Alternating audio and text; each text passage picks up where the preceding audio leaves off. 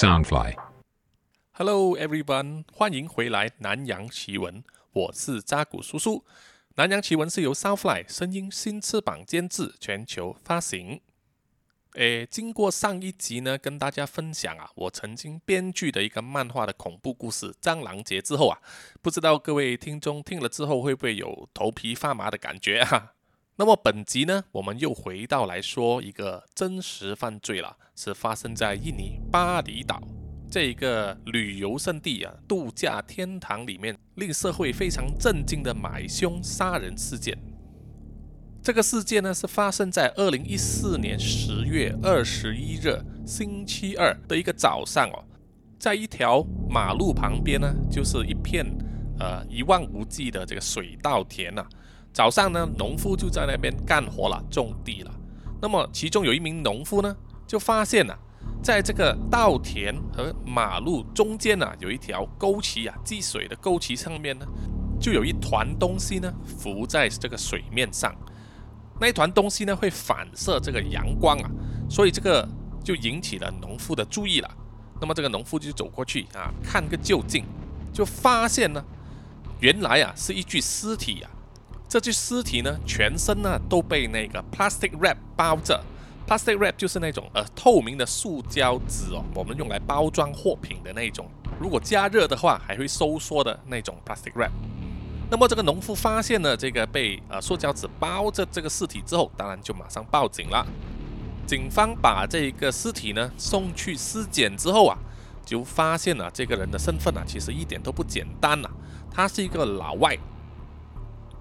那么，身为一个老外呢，在印尼这个地方发生了这种命案呢、啊，是一个不小的问题啊，可能会引起这种外交的一种纠纷。所以警方呢也是要非常谨慎的处理。再加上呢，这位老外啊可不是普通人呐、不是那一种退休后就是来到这个印尼巴厘岛呢安享晚年的那种人呐、他而是一位超级富豪啊。这位死者呢叫做 Robert Kevin Ellis，以下呢我就简称他叫 Robert 了。Robert 呢，他是拥有这个英国国籍和澳洲国籍啊。他出生于一九五四年四月一日啊，愚人节。死亡的时候呢，当年他刚好是六十岁半左右。Robert 的父母呢都是英国人，他们带着 Robert 和三个兄弟姐妹呢就去了这个纽西兰。Robert 呢就在纽西兰度过他的童年。后来呢，他们又全家移民了过去澳洲。Robert 呢就在澳洲那边长大哦，开始他的工作事业，然后还娶了一个老婆，后来还离婚了。他和这位前妻呢就养育了两个孩子。Robert 呢主要的事业啊是从事通讯业啊，他做那个 GSM 啊、三 G 还有这个光纤网络器材的供应。他的这个事业啊越做越大了，非常的赚钱。然后呢，Robert 也将他的这个通讯事业发展到了去印尼。他在雅加达呢就开设了供应这个通讯器材的公司，叫做 PT 马辛多乌达玛，成为当地的电信公司啊主要的供应商之一，所以可以说是猪笼入水了。一九八六年的时候啊，Robert 刚好是三十二岁，他就认识了一位女生，叫做 Julaika Nor Aini，以下我就简称她叫艾妮了。认识了三年之后，一九八九年，Robert 呢就娶了艾妮啊，两人正式结婚，艾妮成为他的第二任妻子。结婚之后，两个人呢就搬去了巴厘岛，并且在那边呢养育着两个孩子啊。在巴厘岛，当然因为是旅游胜地嘛，Robert 呢除了他本身的这个通讯业之外，他也在巴厘岛开设了一个潜水的公司哦，叫做 Bluefin。专门呢租借潜水设备和提供这个潜水课程给那些旅客。在九十年代到两千年初期呢，经过这个亚洲金融风暴之后啊，其实啊印尼啊这种旅游事业了也渐渐的就是复苏，所以啊 Robert 的生意呢就好像印钞票一样哦，给他就是带来很多钱，当然也是非常的忙碌。那么这位超级富翁为什么会死在这个马路边？稻田旁边的水沟里面呢？根据尸检报告呢，就说 Robert 死的时候啊，他是双手反绑在身后，啊，双脚呢也是被这个绳子绑着，全身用这个塑胶 plastic wrap 就是包住嘛，所以他是没有的反抗的。他身上呢也没有反抗的这种痕迹啊。而致命伤呢，死因就是他的喉咙啊被割破了，割破了这个大动脉啊，流血致死的。也就这样子呢，解剖官就认为啊罗本他是被谋杀的。既然警方已经知道了死者的身份就是这个超级富豪罗本了，那么第一时间就是要通知他的家属了，也就是已经跟他结婚了二十年的第二任妻子艾妮了。警方啊，就马上去了他们的住宅。他们是住在啊，离这个发现尸体的地点啊，大约二十五公里之外，一个叫做 Emerald Villa 的富人区里面的这个独栋房子。Emerald Villa 就是大约是叫做翡翠岭的意思吧？哈，听这个名字就知道都是有钱人住的。当警方来到这个艾妮的住家哦，并且告诉她她的丈夫 Robert 的死讯的时候啊，就发现很奇怪，诶，这个艾妮呢？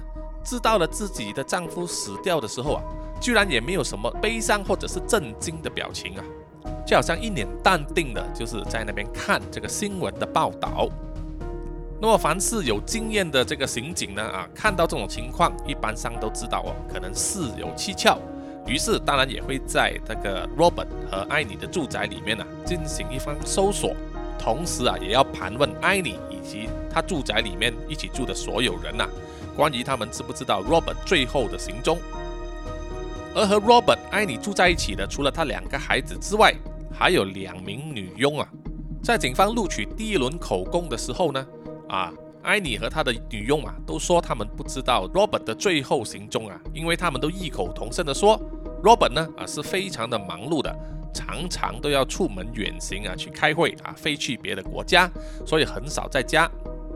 那么其实，作为 Robert 的太太呢，如果说艾妮完全不能掌握她丈夫的行踪啊，这有点说不过去啊。怎么说，他们也是结婚了二十年哦，所以啊，她的供词呢，其实听起来很含糊，但是又好像没有找到什么破绽。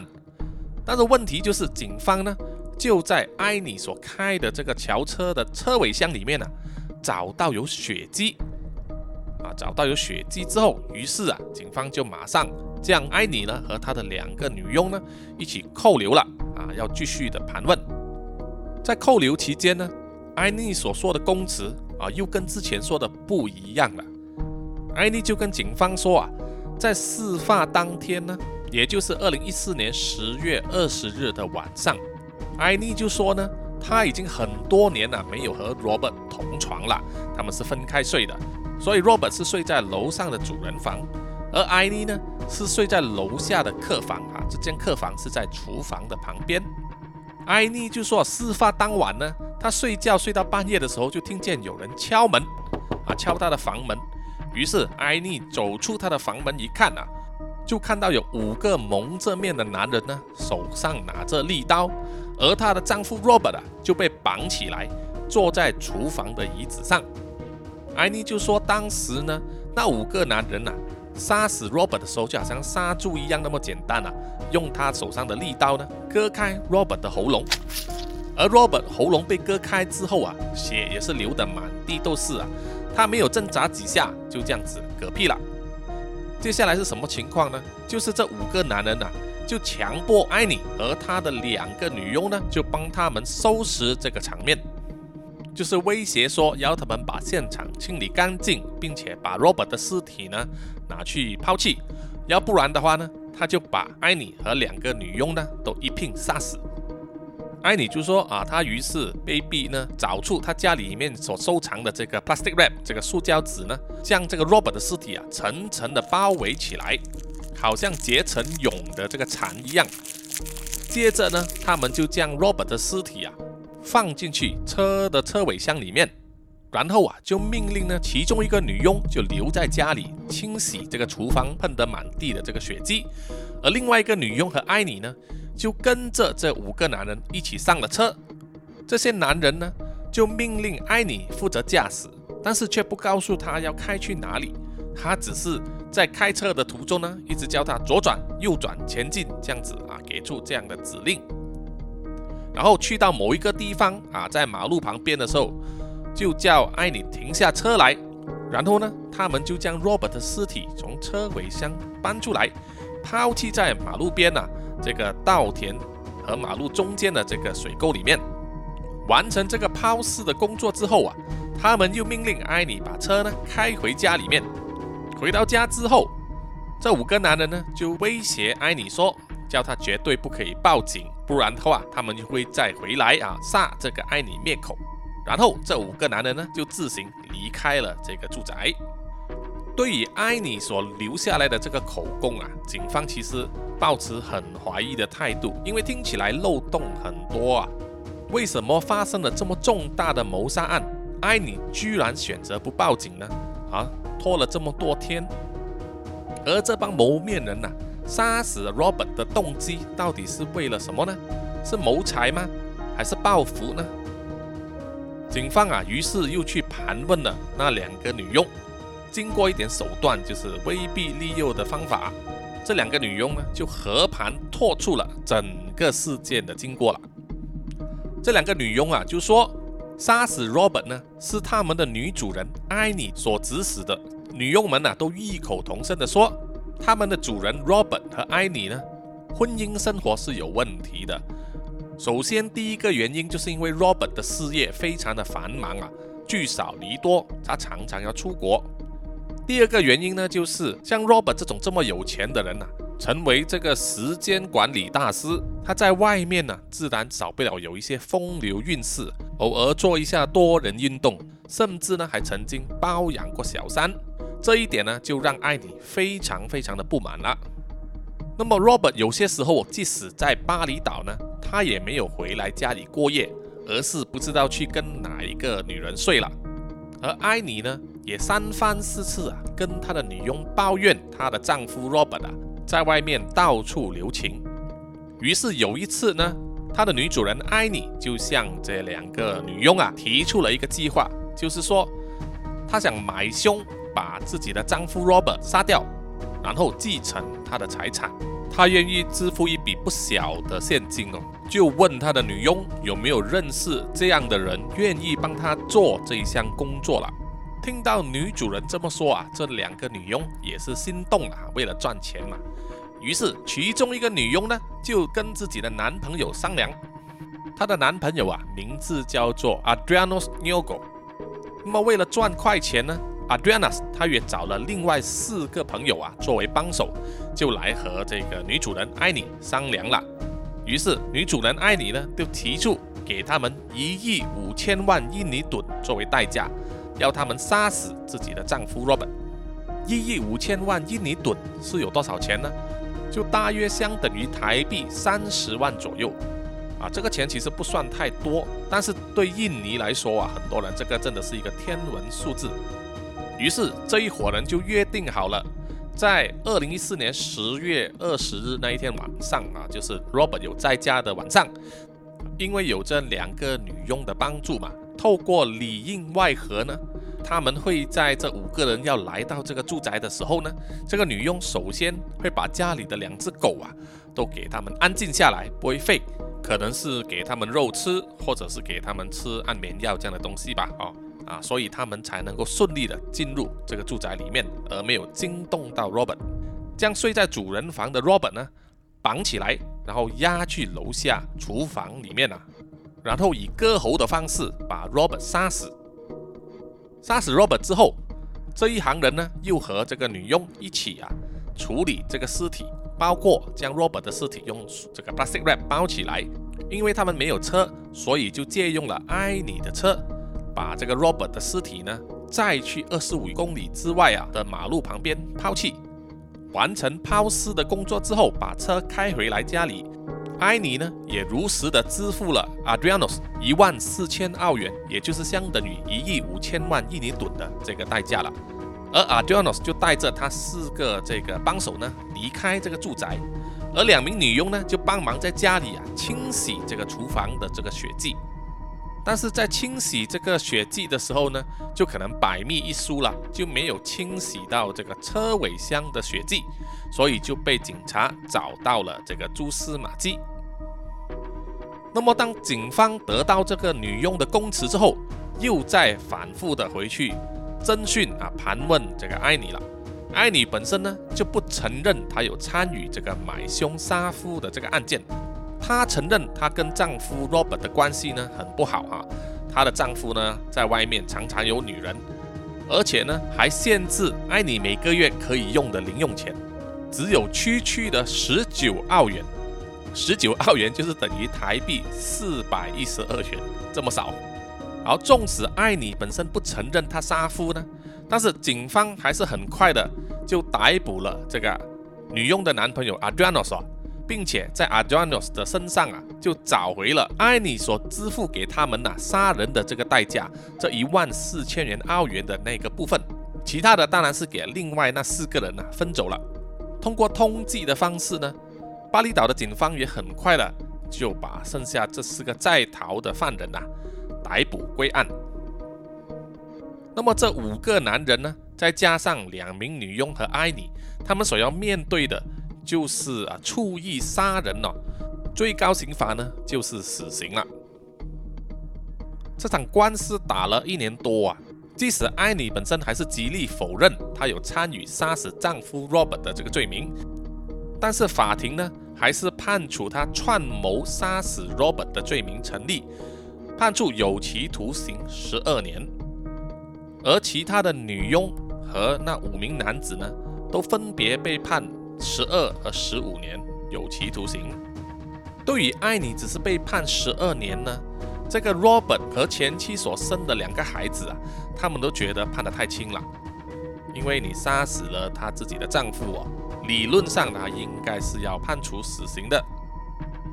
好。这一个妻子买凶杀死超级富豪老公的这个案件呢，啊，大致上就到这里为止。然后这边当然也是要奉劝一下所有的男人哦，尤其是赚到钱的那一些呀，所谓饱暖思淫欲嘛。有些人就是事业有成之后啊，有一点闲钱呢，就想要找女人了啊，因为他想要有女人来衬托他本身的这个成功事业。但是这一点，如果你是已经结婚的话，自然要更加小心一点啊，因为你不知道什么时候啊，你的枕边人呢会发现这个事情，并且对你进行报复啊。如果只是离婚分你一半的家产啊，那还算是小事情哦。另外一种的话啊，除了像本故事一样把你。就是买凶把你杀掉，或者是啊啊不取你的性命，就是趁你睡着的时候呢，把你的子孙根剪下来冲去马桶，或者是直接喂狗了。这种新闻呢，也常常会听见啊。所以奉劝各位男人啊，真的要小心管理你自己的小头啊。好，这个发生在印尼巴厘岛买凶杀夫的这个案件呢，已经说完了。但是说完之后就觉得有一点太短了，所以本集呢，我再加插另外一个案件。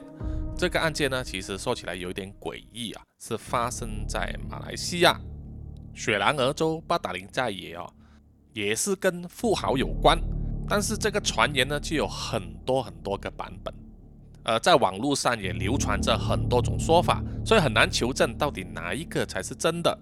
那么我这一次就跟各位听众分享一下这一个案件呢，好，这个故事是围绕着一栋。这个三层楼高的这个独栋洋房别墅，它是在这个地方叫做 Bukit Gasing 这一带都是高级住宅区哦，地势偏高。这栋洋房啊，在这一带呢都是非常有名的。它的外形上啊有好几个特征：第一，就是它的墙面都是白色的；第二，它的大门口的铁门上有两个很大的英文字母，写着 SG。啊，S G 这两个字，它的门牌呢是三号了。第三呢，就是它的豪宅里面呢，虽然已经荒废了，但是里面呢还停着两台车哦。那么根据扎古叔叔所做的这个南洋奇闻的传统呢，我都会把一些照片抛在我的南洋奇闻 I G 上，或者是 Facebook 啊、咪咪专业啊、网页这些地方。那么希望各位听众呢，可以去看一下。那么更加能够了解呢，啊，扎古叔叔所说的那个情景，所以呢，要看到这栋洋房啊，有一个 S G 字号的这个洋房到底长什么样，大家就快点去我的这一些 I G 啊专业上看一看哦。那么先说回来，它里面停放的那两台车，第一台停在最里面的呢，是一台保时捷九二八，它应该是在九十年代中期所生产的这个。呃，四点五公升或者是五公升的 V 八引擎超级跑车啊，在当时是价值啊不菲的。而另外一台车就像是开进家里面呢，把这个保时捷挡住的。这一台是红色的 Alfa Romeo 爱快罗密欧，型号应该是一六四哦，它是那种四门的豪华轿车。如果没记错的话，它应该是呃三公升 V 六引擎吧。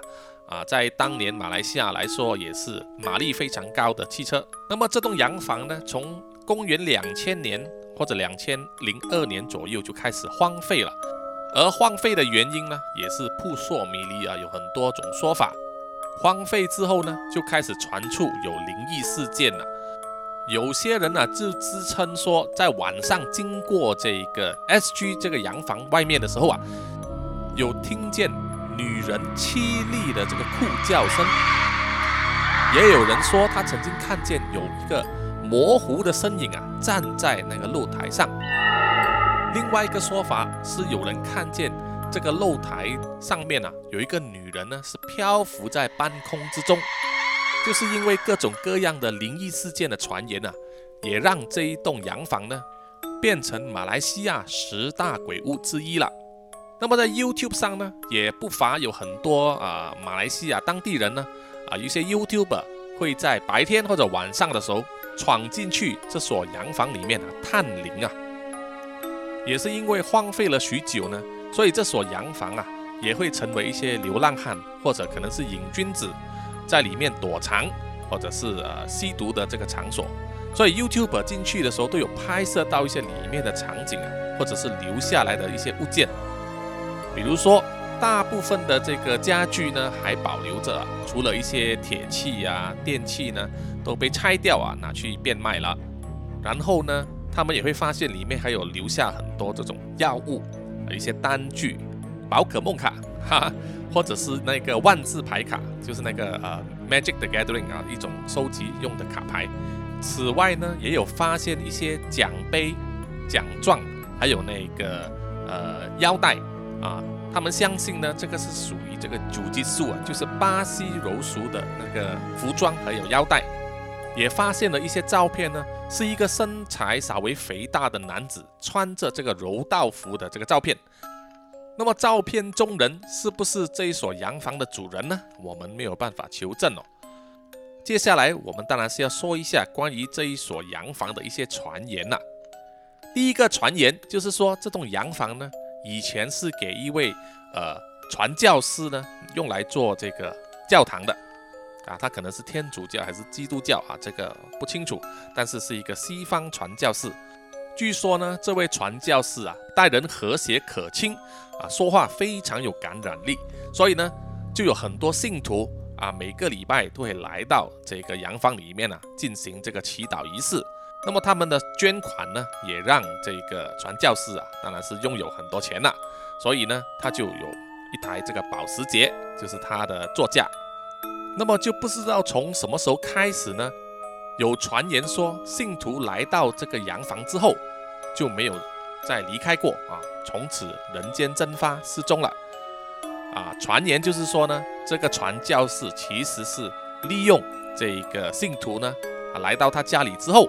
他秘密的进行一些呃邪恶的召唤仪式啊，使用这个生人献祭，把上门来的信徒杀死，奉献给这个恶魔啊，来取得某一些交换的条件。那么随着失踪的人越来越多呢，也没有信徒敢来这个洋房里面造访了。那么最后一个来到这个洋房，据说是一个女人，她就是开着那一台 Alpha Romeo 来到这个洋房，就是要找她的一位朋友啊，因为失踪了，她就来这边找这个传教士兴师问罪。结果这个女人呢也没有再出现过，而这一名传教士呢抛弃了这一个洋房，神秘失踪了。这个是第一种说法，而第二种说法呢？就是这个洋房的主人呢，是一个华人，叫做 Shihan Go。Go 呢，呃，在华语应该是姓郭啊，郭靖的郭。呃，这个也对应了他大门 SG 的这个缩写。那么传言就是说，这一位呃华人男子 Shihan Go 呢，他本身是呃一位医生，他也很喜欢就是练习这个巴西柔术。然后他有一个太太啊，娶了老婆，住在这个洋房里面。但是呢，这个徐汉哥本身在外面呢，又有另外一个女人啊，有个小三。据说这个小三呢，就怀孕了，就一个人来到这个洋房里面，要和这位正宫的太太呢摊牌，就说我要取代你啊，请你自己就是啊老太婆，快点离婚吧啊，他已经不再爱你了，这样子的这种啊八点档的说法。这位正宫的太太呢，听到小三居然怀孕之后啊。当然是晴天霹雳了，心里面非常的愤怒，一发不可收拾，于是啊，就用家里的刀把这个小三呢刺死。刺死小三之后，他还用斧头呢把小三的头砍下来，然后悬挂在大门之外。那么这位呃洋房的主人徐汉国呢，听到小三要跟他的太太啊摊牌的消息，于是就飞车呢回来家里。当他把车开回家里面的时候，就看见小三的头啊，居然是悬挂在大门上，吓得他呢心脏病发，当场死亡。而这一位杀死小三的这个正宫太太呢，她也在这个露台上面呐悬梁自尽，所以呢才会有人说会看见啊有一个女人浮在天花板上的那个传言。好，这个是第二种说法。那么。第三种说法呢，呃，扎古叔叔本身觉得比较靠谱啊，但是是不是真的，我也没有办法考证。那么就让各位听众自己来分辨一下。第三种说法呢，就是说这栋洋房的主人呢是一个印度人啊，他是医生，他的名字呢叫做 Sanjay Gill 啊，Sanjay Gill，所以也符合了这个大门英文字母 S G 的缩写。这位 Sanjay Gill 呢？据说在九十年代是非常有名的外科手术医生哦，所以才能赚这么多钱啊，买得起这么大的洋房。那么这位医生呢，就有一个太太啊，叫做萨利尼。那么结婚十年了啊，生活过得很富裕。但是比较遗憾的就是呢，他们结婚十年却没有生孩子啊，因为他的太太没有办法给他生孩子，所以啊。就令到这两夫妻呢啊开始生出问题了，常常因为没有孩子呢就争吵，也让邻居听到说啊两夫妻有时候会在晚上的时候大吵大闹。那么两夫妻吵闹久了，这个做丈夫的三 J Q 呢就开始不回家了。再过一段时间之后，就开始传出来说这一位印度医生三 J Q 呢就在外面有了小三。而且据说呢，这个小三是跟她的丈夫是同一家医院的。于是这个太太萨利尼呢，就聘用了私家侦探去外面调查啊，查查这一位外面的小三是谁。最后终于就查到呢，这个小三呢是一个只有二十四岁的年轻护士，名字叫做 Betty。她确实是在这个 Sanjay Guo 所工作的这个医院里面认识的。那么接下来当然就是令到这一段夫妻的感情破裂了。那么医生呢，三 J Q 呢也直认不讳，就是在外面有女人了，他也直接不回家了。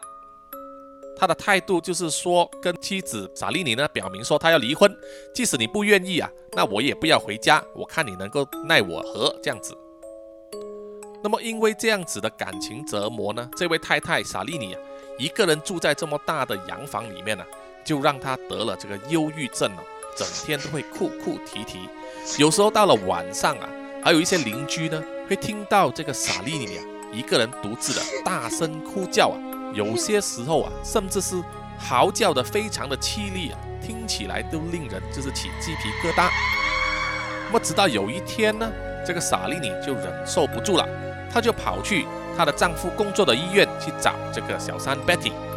并且邀请呢，Betty 晚上到她的家里来做客。据说呢，Betty 因为从来没有见过萨利尼的样子，所以她也不知道这一位邀请她回去家里做客的这一位女士呢，其实就是他的爱人的太太了。啊，他一口答应了，就开着他自己的车，就是那一台 Alfa Romeo，去到这个洋房来赴会。那么当天晚上。萨利尼和 Betty 在这个洋房里面的时候呢，就直接摊牌了。那么 Betty 即使知道啊，面前这个女人萨莉尼就是他的爱人的老婆，她也一点都不相让啊，绝不放手。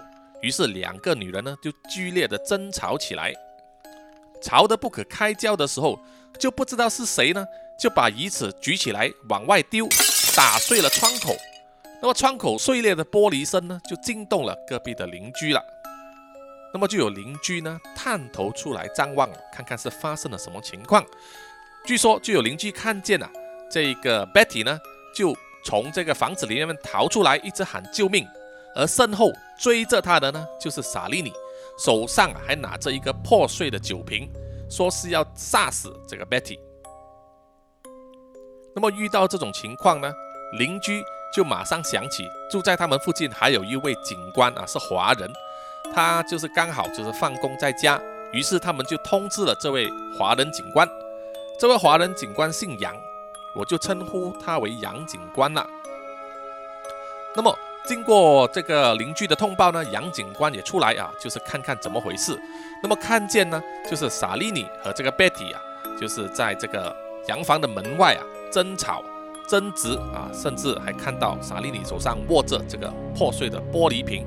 就是要攻击 Betty 的样子，于是这个杨警官呢就拔出手枪，就命令这个萨利尼呢放下手中的玻璃瓶，并且要投降。那么据说当时的萨利尼呢已经是陷入疯狂状态了，他甚至举起那个玻璃瓶呢要攻击这位杨警官。于是这位杨警官啊，逼于无奈，只好开枪了。但是没想到那一个枪呢。居然是打中了 Betty，啊，Betty 呢就这样子中枪倒地。而听到枪声之后，萨利尼就抛下这个玻璃瓶呢，就是往外面的马路逃窜。杨警官呢也从后面呢向他的方向追去。这个时候就刚好碰到啊，这个印度医生呢三 J Q 开车回来，因为他收到消息说 Betty 居然会去了他的家，啊，是他自己太太约的，他就怕发生这种。呃，六国大风向的事情啊，于是就马上飞车赶回来了。就在这个马路上，就刚好呢，就撞到这个飞奔出来的萨利尼。而三姐自己开的车呢，也因为失控啊，撞向一根电灯柱，当场死亡了。后来呀，整个事件就变成说，这个中枪倒地的 Betty 和被车撞伤的这个萨利尼呢，也因为受到重伤而死了。这间洋房呢，也因为这样子啊，就是荒废了几年，没有人住。后来有一名华人呢，就买下了这个洋房，就把它改建成心灵治疗的这个中心啊。但是这样的生意也做不了很久啊，就跟着倒闭了。于是他也放弃了这个洋房。那么这个洋房从此啊就是这样子空置，就变成了现在这个样子。那么这个第三种说法呢，听起来也比较啊戏剧化，根本就是八点档的剧情嘛。所以呢，是真是假，我们没有办法考证，也就让各位听众啊自己去啊想象一下了。那么好，本集的这个南洋奇闻呢就到此为止。那么喜欢的听众呢，希望大家可以去这个 Apple Podcast 啊，呃。Mixer Box 啊，或者是我南洋奇闻的 IG 里面啊，给我留下一点信息，或者跟我交流一下哦。那么我们下一集再见，拜拜。